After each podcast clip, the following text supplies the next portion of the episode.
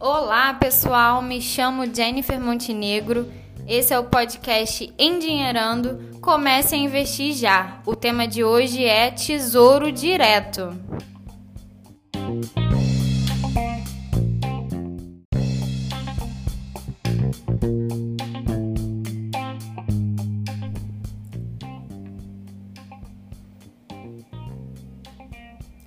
Esse é o momento de você sair da poupança já, gente.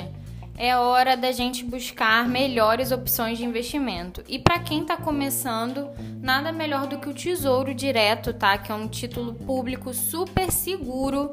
Então, se você tem aquele receio, se o seu perfil de investimento é, é conservador, você não quer assumir riscos, o Tesouro Direto ele é ideal para você, tá bom? Pelo menos nesse início aí. É, vocês vão olhar a tabelinha do Tesouro Direto lá no site da Fazenda, tá? E ela é dividida da seguinte forma: ela tem o nome do título, ela tem o vencimento do título, que é quando você vai poder retirar esse dinheiro, a taxa de rendimento, que é quando esse, quando esse dinheiro vai te render anualmente, o valor mínimo que você pode comprar o título. Na verdade, você compra um pedacinho desse título e o preço unitário, que é com quanto seria o valor total daquele título, tá? O valor unitário total. Mas você, a partir do valor mínimo, você pode comprar como se fosse um pedacinho daquele título. Então vamos falar das três divisões que tem essa tabela. Ela é dividida entre Tesouro Selic, Tesouro IPCA+, e tesouro pré-fixado, tá? Então, como que funciona? O Tesouro Selic, ele é um tesouro pós-fixado. O que que é isso? Ele depende da taxa Selic para que você saiba quanto que vai ser a sua remuneração, ou seja, taxa Selic sobe ou desce, é quanto você vai receber, quanto que você vai ser remunerado por aquele título. Atualmente a Selic ela tá 4,25%, então esse é o valor que ele te rende. Quais são as vantagens do Tesouro Selic? Ele é um tesouro que tem boa liquidez. A partir de 30 meses que você deixar o seu dinheiro lá, você já pode retirar que você não vai estar perdendo dinheiro. Você não precisa guardar aquela taxa de vencimento que ele fala ali no, nessa tabela.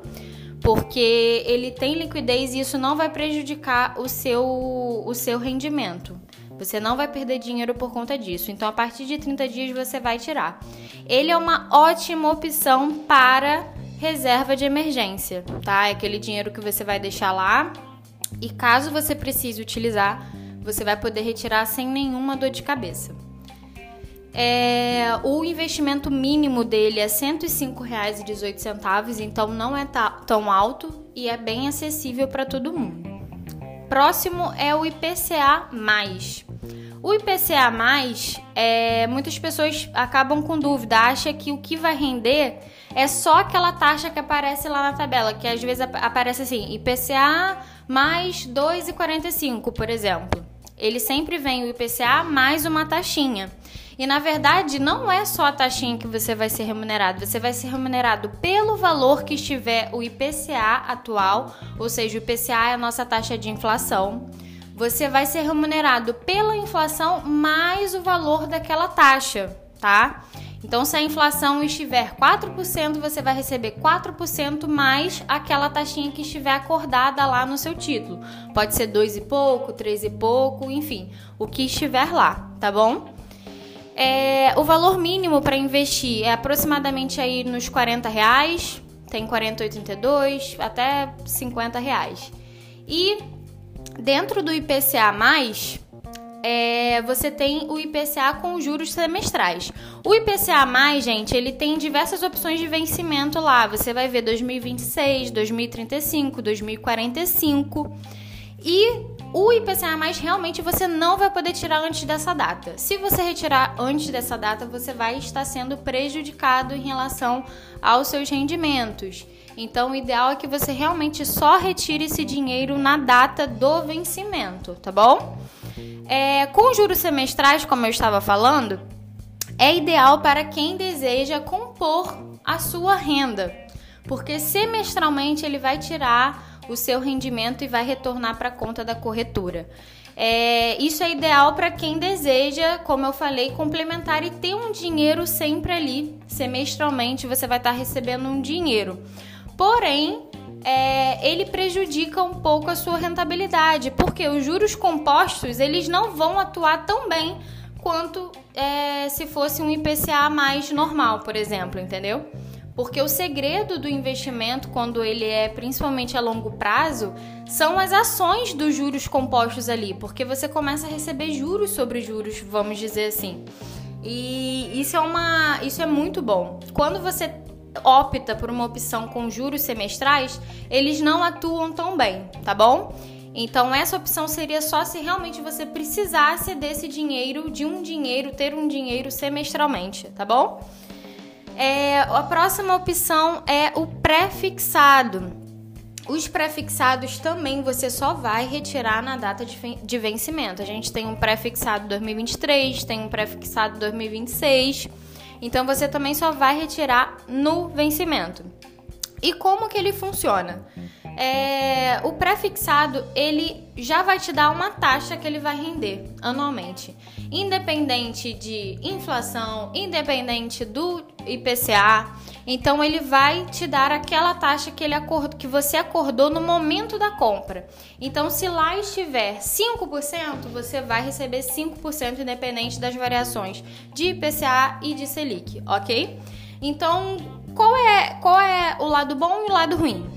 Lado bom que se você tiver uma boa projeção, ah, eu acho que esse ano a gente está com a economia estável, eu acho que a inflação ela não vai subir tanto, então eu vou comprar esse PCA aqui que eu acho que está com uma taxa boa. Beleza, você pode comprar. Porém, vai que acontece alguma coisa é, contrária a isso aí, de repente, do nada a inflação começa a subir. E aí você pode acabar ficando descoberto, porque se a inflação subir, subir além da sua taxa de rendimento, você não vai estar conseguindo nem cobrir o custo da, da inflação. Então você vai estar perdendo dinheiro. Então o prefixado ele é, é ideal que você faça essa análise é, do cenário da economia antes de você realizar essa compra.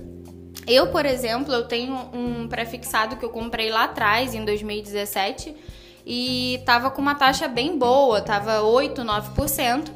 E até hoje tá essa taxa. E hoje a gente tá com a taxa Selic aí bem baixa. A gente tá com 4,25 de taxa. Ou seja, eu tô sendo bem remunerada por aquele título.